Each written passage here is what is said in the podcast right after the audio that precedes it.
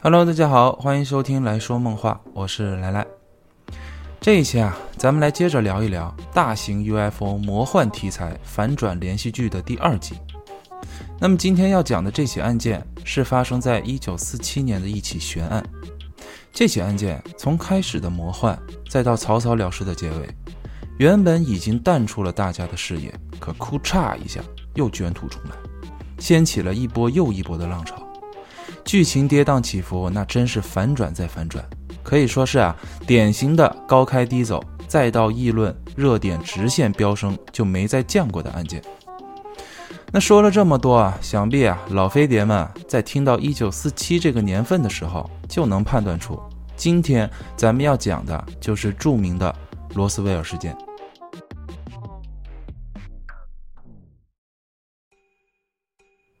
书接上文啊。关于飞碟的故事，咱们上一期是讲了盗袭事件。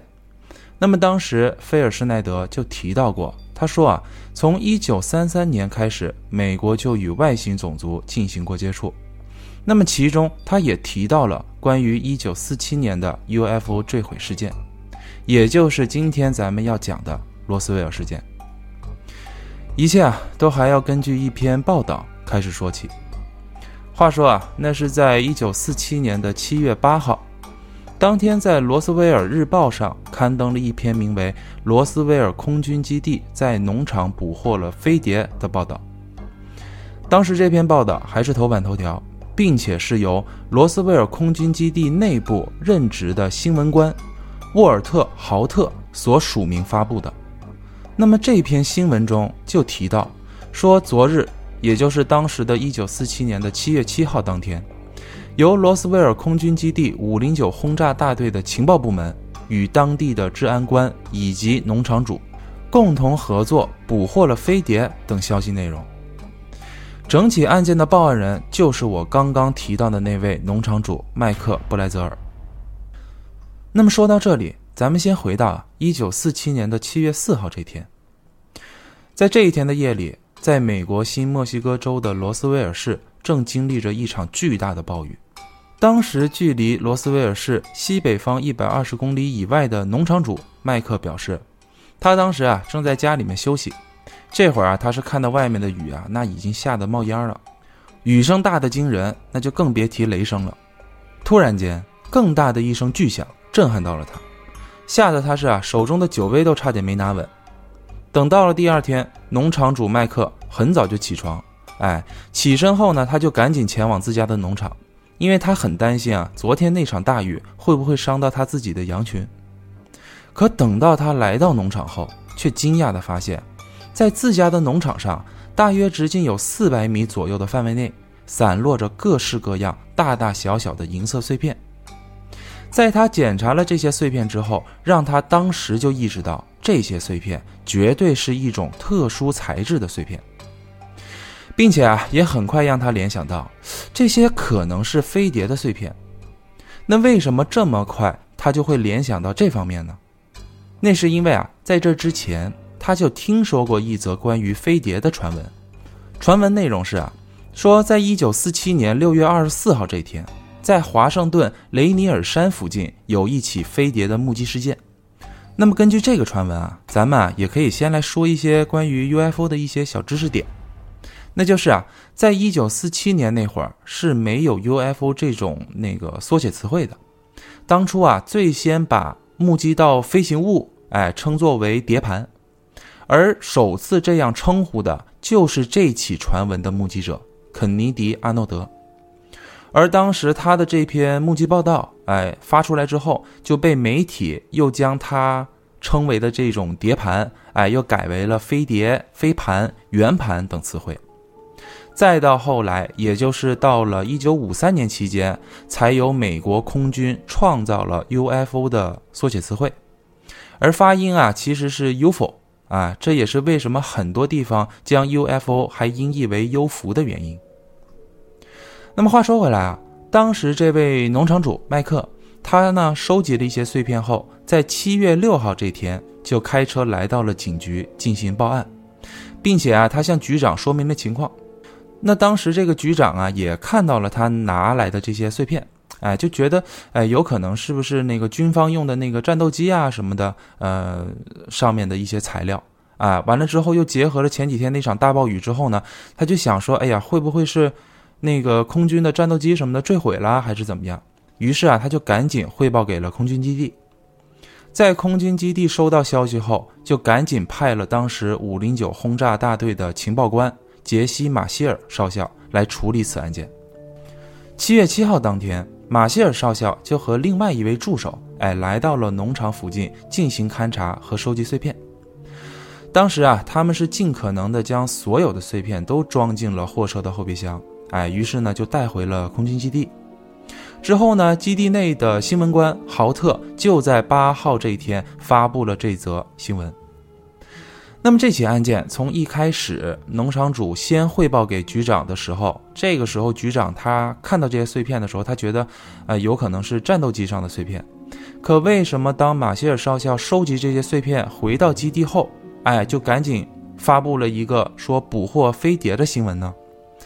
那是因为啊，这个马歇尔少校他原本就是做这个核试验安全以及情报工作的，那在当时就是航空工业方面运用的所有的那种材质吧，他都是比较清楚的。他说啊，他从来没有看到过这种材质的材料。哎，根据他多年后的一篇采访中，他就提到，当时他与助手来到现场后，就发现散落的这个碎片有很多，并且啊，比他想象的这个范围还要大。如果啊不是这个农场主麦克的引导，他都不知道原来这些碎片散落的面积会这么大，并且啊，当时他们还在现场找到了一种金属，这种金属一看呢就是特殊的材质，大约有四十五至六十厘米宽啊，之后呢是六十至九十厘米长。然而这样的金属，他当时拿在手里面却感觉不到什么重量，哎，很薄。就像香烟里面那个包装纸的那个锡箔纸一样薄，让他最惊讶的就是这种金属，你无法去折弯它。哎，换句话来说啊，就是说，你可以很轻易的将这些金属像纸团那样攒成球，可很快，当这种金属不再接受外力之后，它自己呢就会很快的恢复最初的那个形状大小，并且啊，上面还没有任何的这个折痕。就像拥有记忆属性的金属一样。最奇特的是，当时他们还在现场进行了测试。他们用那个锤子砸向这种金属，可当锤子接触到金属表面后就被弹开了。所以他当时就断定，这绝对不是什么战斗机上所能运用到的材料。可这里要注意一下，这块的内容是多年后这个杰西·马歇尔少校在接受采访时才提到的。那么当时在一九四七年那会儿。包括当时发布的那则新闻里都没有提到过，呃，什么特殊金属碎片这样的描述。那咱们话说回来啊，等马歇尔少校回到基地后，他就赶紧向上级进行了汇报，也就是当时他们那个基地的指挥官威廉·布兰查德上校。当时这位上校在听完汇报后，就又汇报给了德克萨斯奥斯堡第八空军的罗杰·雷米将军，而这位雷米将军当时就下令。说啊，你们赶紧把这个碎片给我运过来啊，我得看一看。可当他看到这些碎片后的第一反应就是，这不是什么飞碟碎片，这就是普通的塑料袋儿，呃，不对，这就是普通的气象气球碎片而已。于是啊，当时他就推翻了基地早上发布的那则新闻啊，并且呢，很快就在下午召开了新闻发布会，而发布会的地址就是在他自己的办公室。他将这些碎片啊散落在这个地上，哎，摆拍了几张照片，并且宣布早上那则捕获飞碟的新闻就是一个错误，哎，一个大乌龙而已。就这样，罗斯威尔事件就告一段落了。没错，这起在现在看来都挺轰动的事件，在当时第二天就这样结案了，而当时的媒体们似乎也都很认可这样的结案结果，哎，因为。就是后续没有什么疑问，也没有再有什么后续报道了，这起案件啊就这样结束了。而且不只是说在当年就结束了，就算是往后的几年里，这起案件也都没有被怎么提起过。再加上一九五三年那会儿就启动了蓝皮书计划，哎，那就更大力度的将这种案件就淡出了群众的视野。而且不只是说罗斯威尔这件事儿，几乎当时所有的一些什么目击飞碟啊、外星人这些传闻也都淡出了。那如果说这是一起案件的话，那结案结的也未免太草率了，对吧？咱就先不说啊，当时当地的那些目击者，你就连最直接的证据，这起案件也都不具备。我为什么这么说呢？那是因为啊，当时所有民众他看到的那个碎片，都只是雷米将军办公室里面所摆拍的那几张照片而已，谁都说不清楚当时办公室里的碎片到底是不是马歇尔少校运回来的那些。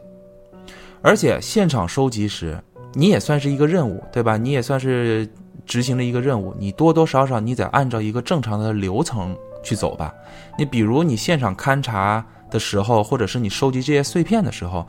你多少应该有一些影像资料的保存，或者是照片，或者是文字记录这类的。可是当时一样都拿不出来啊，也都没有说是在这个发布会上进行过展示，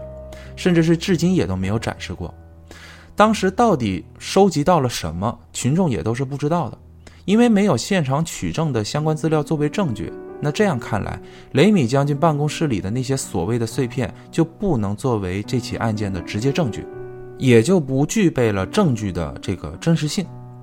这完全可以说是啊，雷米将军当时他只是做了一道填空题而已，对吧？因为在这之前，那则新闻是先报道过飞碟碎片，哎，这样的关键词汇。那如何去代替这种词汇的说法？那可能气象气球是当时比较合适的这么一种说辞呗。最疑惑的地方就是，难道从空军基地所发布的新闻是可以随便发的吗？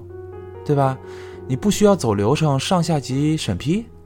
你再怎么笨寻思，也应该多少是上下达成共识后，哎，才能批准发布的内容吧。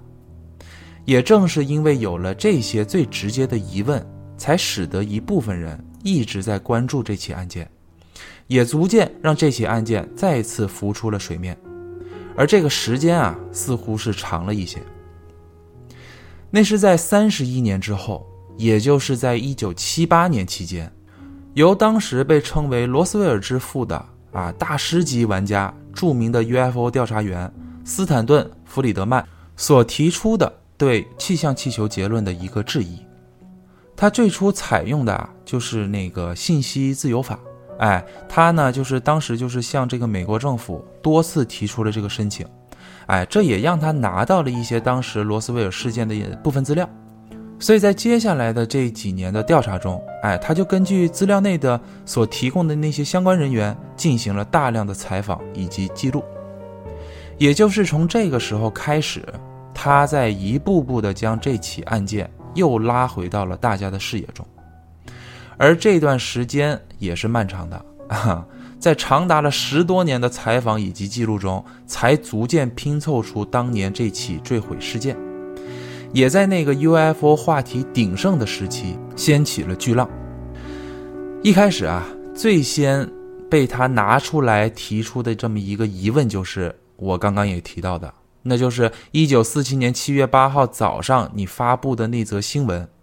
还是那句话，你再怎么说，这可是由基地内部发出的消息，如果没有上下批阅、审批一系列流程之后，那你这篇文章是不可能随便就发布的。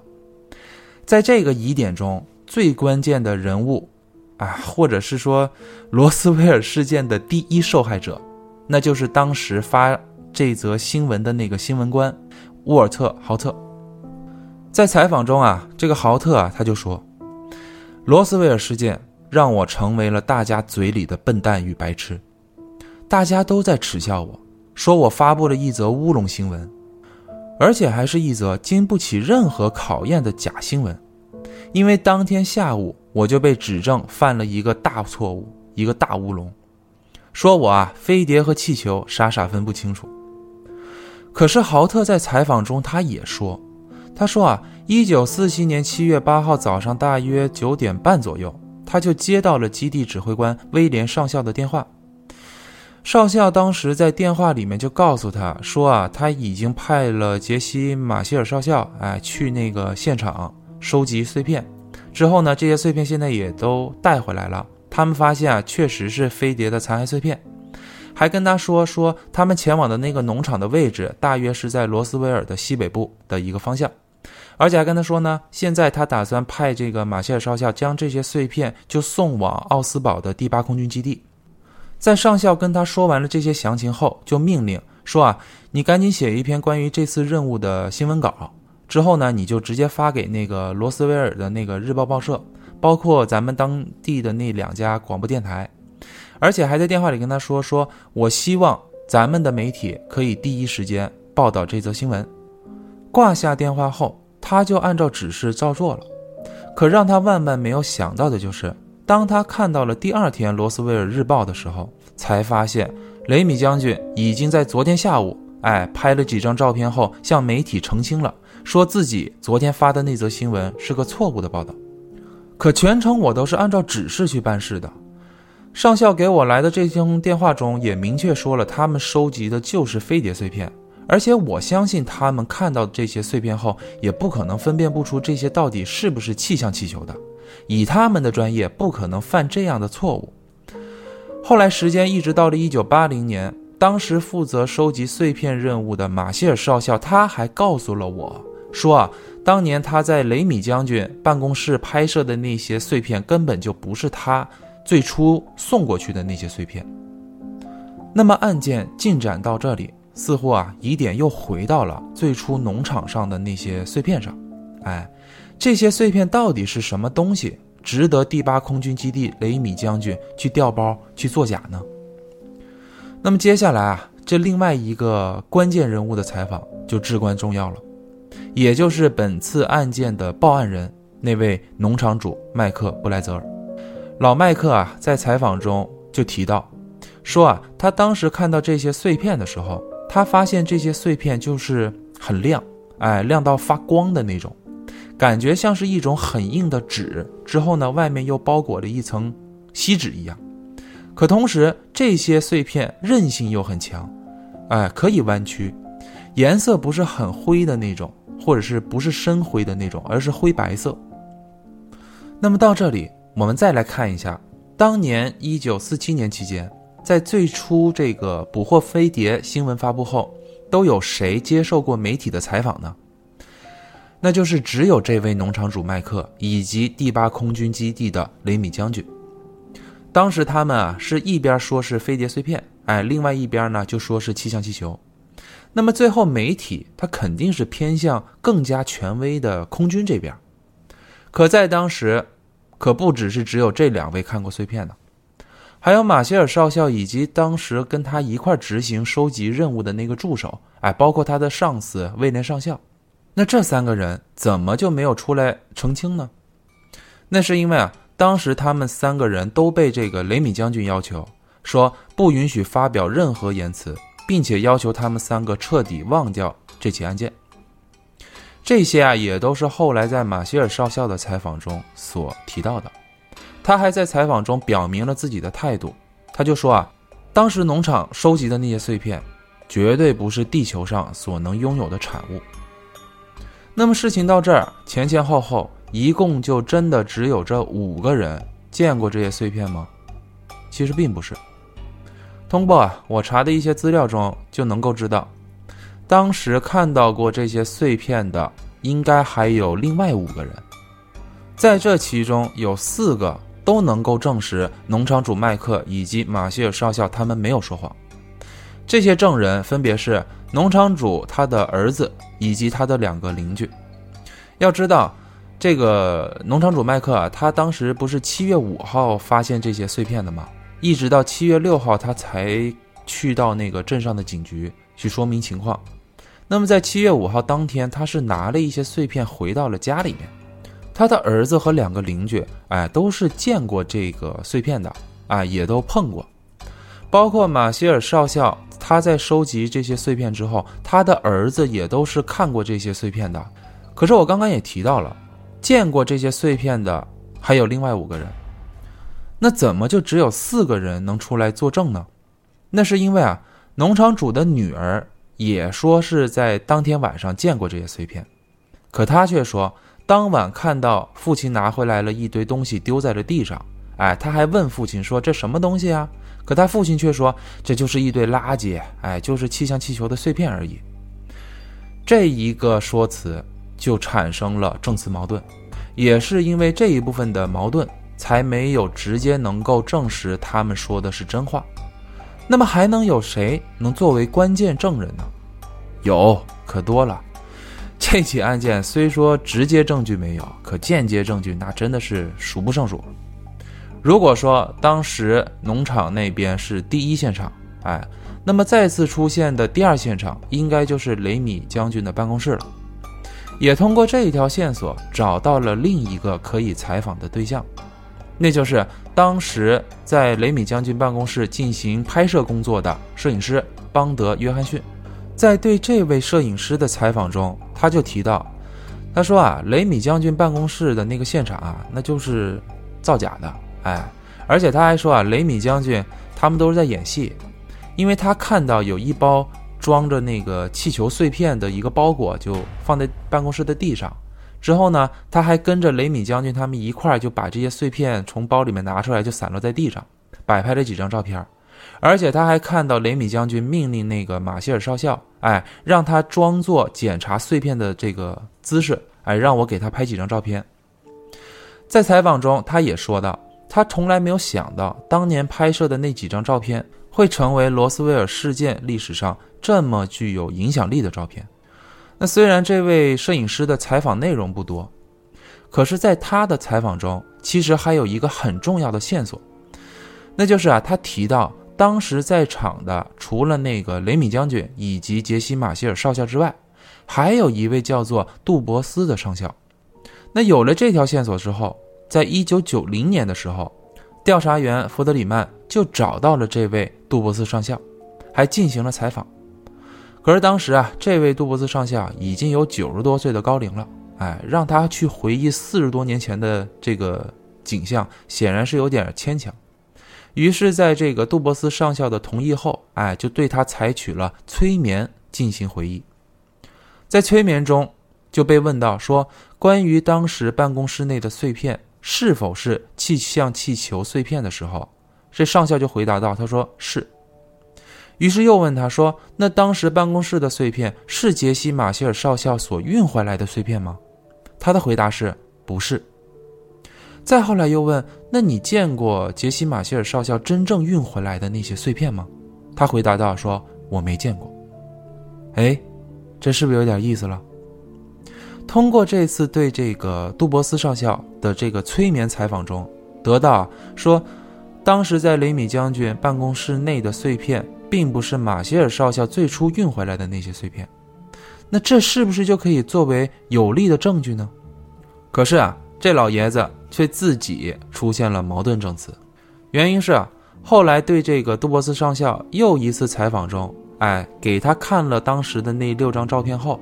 他却说呢。当时办公室里面的那些气象气球的碎片，哎，就是马歇尔少校最初运回来的那些啊，没有作假，也没有调包。得线索啊，到这儿也就断了。那么故事说到这儿，想必 大家都已经听乱了吧？没事，我在找资料的时候啊，比你们还要乱呢。就这一大堆人，我掰手指头都差点数不过来，而且这老美的名字还特长，叽里呱啦的一大堆。我先尽可能的简单通俗的，哎，将这些证词串联在一块儿，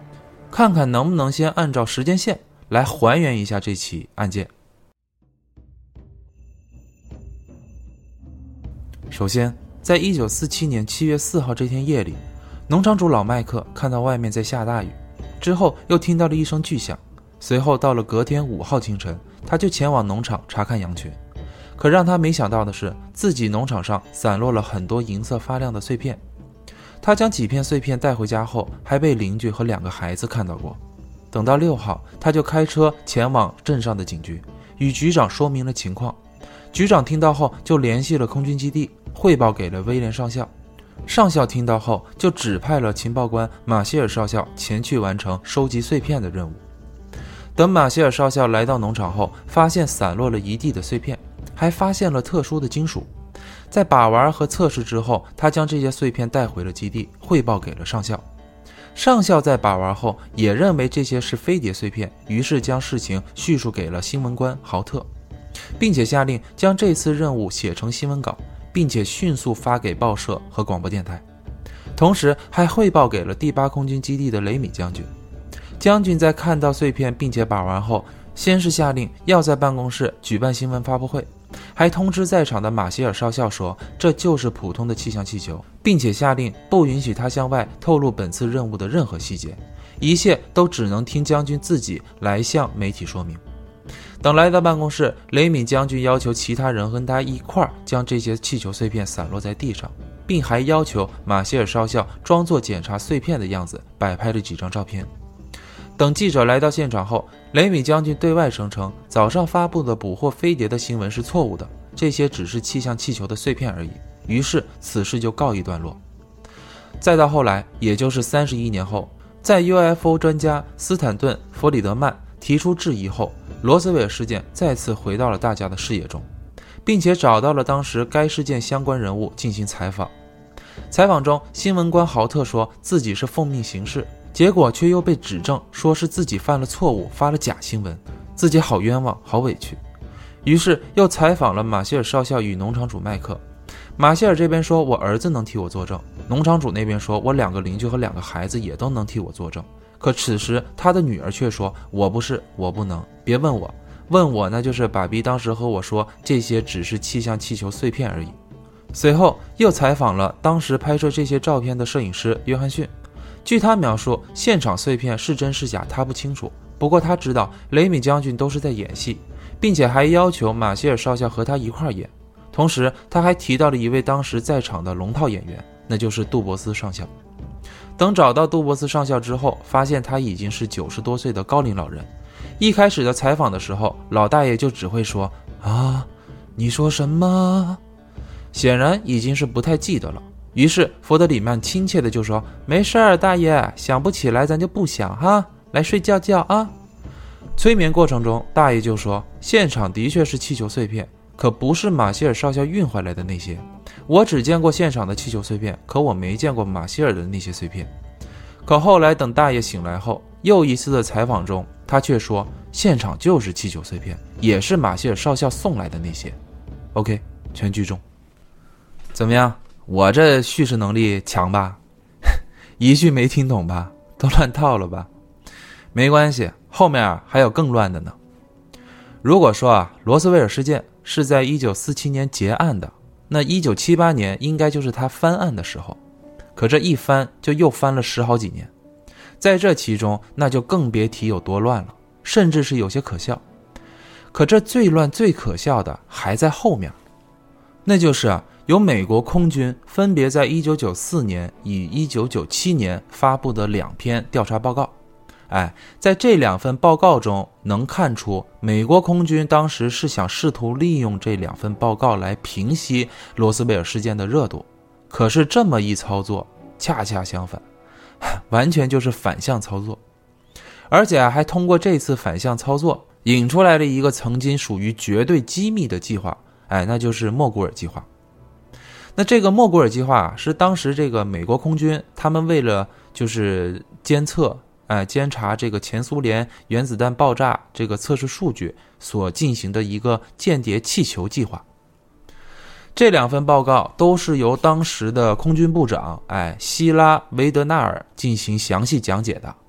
下面啊，我就采取记者询问的口吻，哎，来叙述一下这两份报告中都说了一些什么事儿。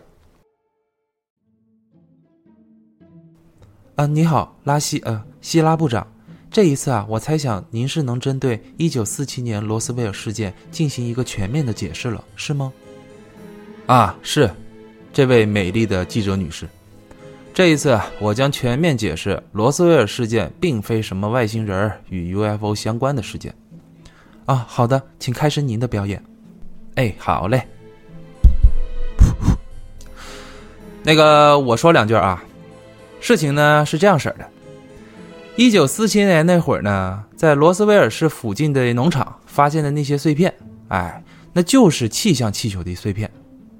可是呢，那也不是什么普通的气象气球，那是啊，当时我们研发的一种高尖端的哎间谍气球的碎片，怎么样？没想到吧？厉害吧？至于啊那些金属碎片，哎，那就是那个气球上面的那个雷达部分的金属而已。呃，抱歉啊，部长，请允许我打断您一下。据我所知，在一九四七年刚开始发现这些碎片的时候，从来没有人提起过什么金属碎片。您为何又开始解释金属碎片了呢？你一九四七年没人提起，可一九七八年之后，那提起的人可就没断过呀！啊，一会儿说很软又很硬，哎，一会儿又说纸团会变形，哎，还时不时的带有记忆属性。我不解释解释，你们能放过我？呃，可是部长先生，当时拍摄的那六张照片里，也并没有存在过什么金属碎片呢。难道说当时现场拍摄的那些照片都是假的？还有，您这样过于强硬的解释，未免有点此地无银了吧？哎，你看你这个小同志，你问问题你就好好问，对不对？你别搁这跟我搞这阴阳的。是，当时现场啊，确实没有什么金属碎片，那是因为当时我们不是怕那个莫古尔计划暴露吗？你要知道，当时我们可是耗费巨资啊，才打造的那个项目，还关联着咱们阿麦利卡的安全。哎，那能是所有碎片我都咔咔往上给你展示吗？那有几张气球碎片，说明说明问题不就得了吗？你万一我们所有碎片都公开了啊，别的国家一看，再分析出来啥间谍技术，那我们怎么混？还怎么奸？呃，不，还怎么进行间谍工作？你得动动脑子。那既然是保密计划，又是把间谍气球伪装成气象气球。那你们空军当时为什么不继续保密下去呢？更应该不透露任何关于气球相关的关键词才对呀。因为当时那则捕获飞碟的新闻也没有任何照片，只有文字描述。你们完全可以把飞碟的那个新闻就作为掩盖莫古尔计划的一个烟雾弹，这岂不是更好的选择吗？啊，您您说是当时那个外星人是吧？啊，不是部长，不好意思。我没有问外星人的话题，我刚刚是问了气球碎片。啊，对，你不问外星人了吗？这我们也准备了。来来来，大家就请看这儿。哎，这是我们详细准备的资料啊。哎，我的妈呀，哪有什么外星人啊？那都是当年我们用来测试哎做的假人儿。哎呀，那要说起那些假人啊，那可真是有年头了。从一九一八年一直到一九二四年期间，我们用这些假人啊，前前后后做了五千多次试验。哎，一开始啊，我们这些假人啊做的也不太像人，哎，模型设计上也没那么考究。哎，我们只是想测试一下，就是坠落，哎，这种伤害程度。所以呢，有可能当时我们做的那些假人啊，哎，会做成什么大脑袋呀，哎，做成什么大眼睛啊，哎，有点像小灰人的样子，哎，这不都是很正常的吗？后来啊，一直到一九五零年到一九六零年那期间吧，我们才完全哎确定了这个测试假人的这个模型设计。而且我们当时为了方便搜索嘛，哎，我们通常会给这些假人穿上那个橙色、紫色、粉色，哎，或者是灰白色的这个服装进行测试。所以啊，当时你们声称说什么小灰人儿。哎，其实只是我们这些穿着这个灰白色的这个服装的测试假人而已。还有呢，大家不都说那些外星人有四根手指头？哎，包括还说什么有四根脚趾头的？那是因为我们这些假人啊，在多次测试后，哎，他不小心就摔坏了，有可能就把这大拇指头或者是这大脚趾根就给摔断了。还有啊。我再透露一个小秘密，哎，在这次发发布会上，我跟大家说一说。一九五四年六月一直到一九五九年二月期间，我们搁那个新墨西哥州啊，就进行过四十多次的这个假人高空气球飞行实验，哎，所以当时很多这个测试假人都落在了那嘎达，知道了不？哎，所以啊，在新墨西哥州那边看到什么类人物啊，什么小灰人啊，哎，其实都是我们当时用来测试的那些假人模型而已。怎么样，都听明白了不？哎呀，还什么外星人？你们媒体呀，别整天搁那听那老百姓搁那瞎胡说，你们就瞎报道，应该多听听我们这些搞权威的。哎，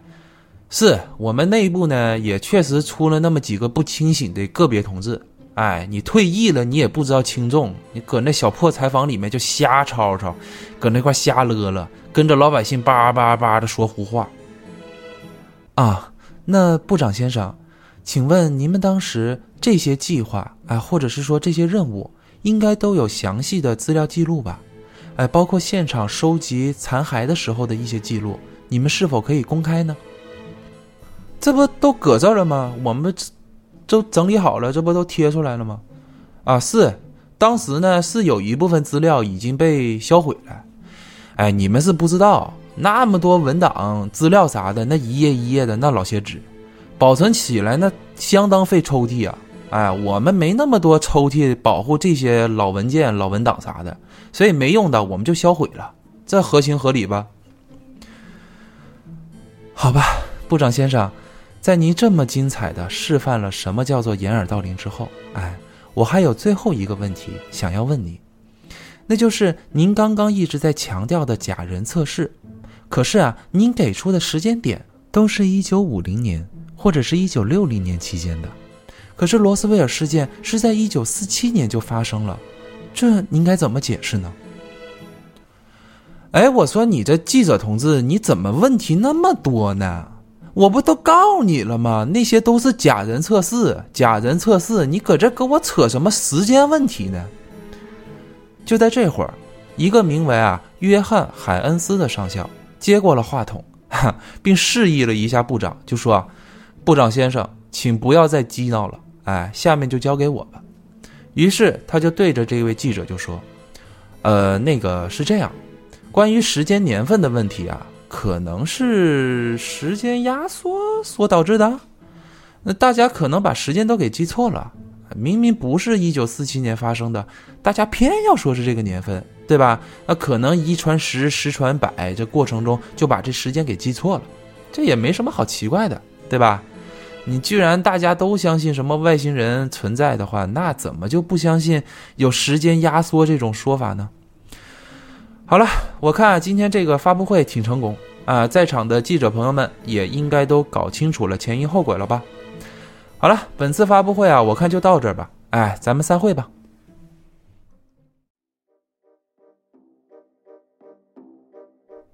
怎么样？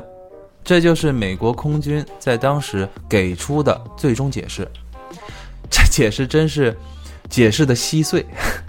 这时间压缩都敢在这个会上面去说，他怎么就不说平行时空呢？总之啊，罗斯威尔事件一直到现在都没有明确的说法。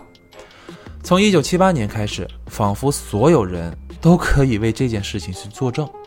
而且也出了一大批的作者啊，不断的根据各种渠道啊啊去做采访、去收集，之后说他们出书来说明这个事儿。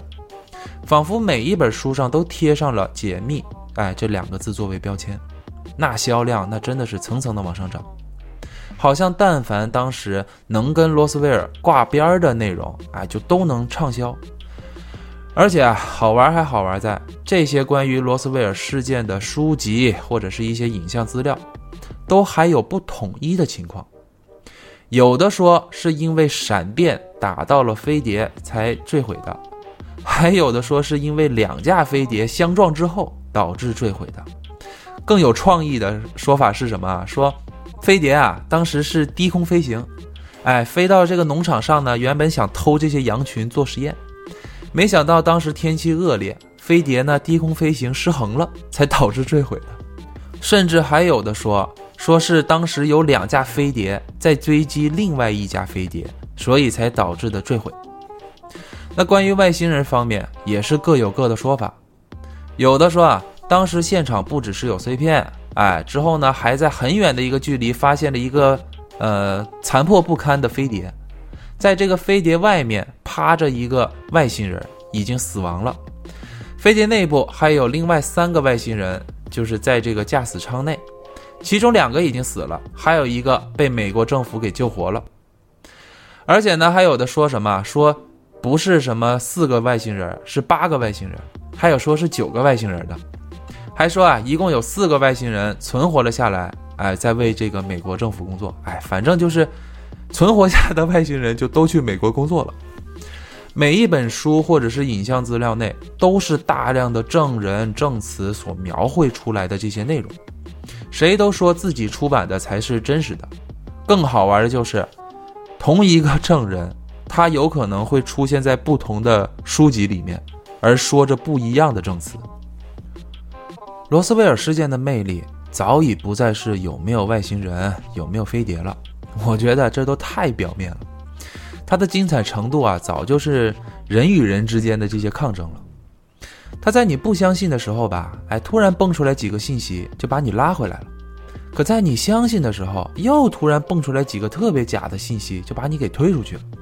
而且啊，如果真的对这起案件特别感兴趣的小伙伴们，哎，如果你们真的能静下心来。一点一点的去尽可能的看完所有关于罗斯威尔事件的那些书啊，或者是一些影像资料啊，你包括网上那个 FBI、CIA 或者是维基百科什么档案馆里面找到的那些资料之后，你就，你就，你就已经很累了，因为没有办法，这起案件相关的内容那实在是太庞大太多了，而且内容可能有的都不一样，有的都不一致。你可能又要去分辨你更倾向于哪个，或者是如果把他们都整理出来的话，到最后可能说的都不是一件事儿了。这起案件啊，是真是假还不确定，可是，在这么多年的演变中啊，早已经变味道了。哎，这一点倒是可以肯定。那关于罗斯威尔事件，就真的这样结束了吗？其实啊，并没有，反而是刚刚开始。因为关于罗斯威尔事件相关的雷米备忘录。哎，以及什么 FBI 那个霍特尔探员的报告，呃，包括什么幸存者一 B 一杠一，呃，外星人解剖视频，呃，或者是我这次提到的蓝皮书计划，还有我没有提起的一个 MJ 杠十二 Group 组织的这些内容吧，我都还没有说，咱们细水长流，听我以后啊慢慢道来吧。那好了，感谢大家收听本期节目，如果你还对这个世界充满好奇的话，就请继续关注我吧，我们下期再见。天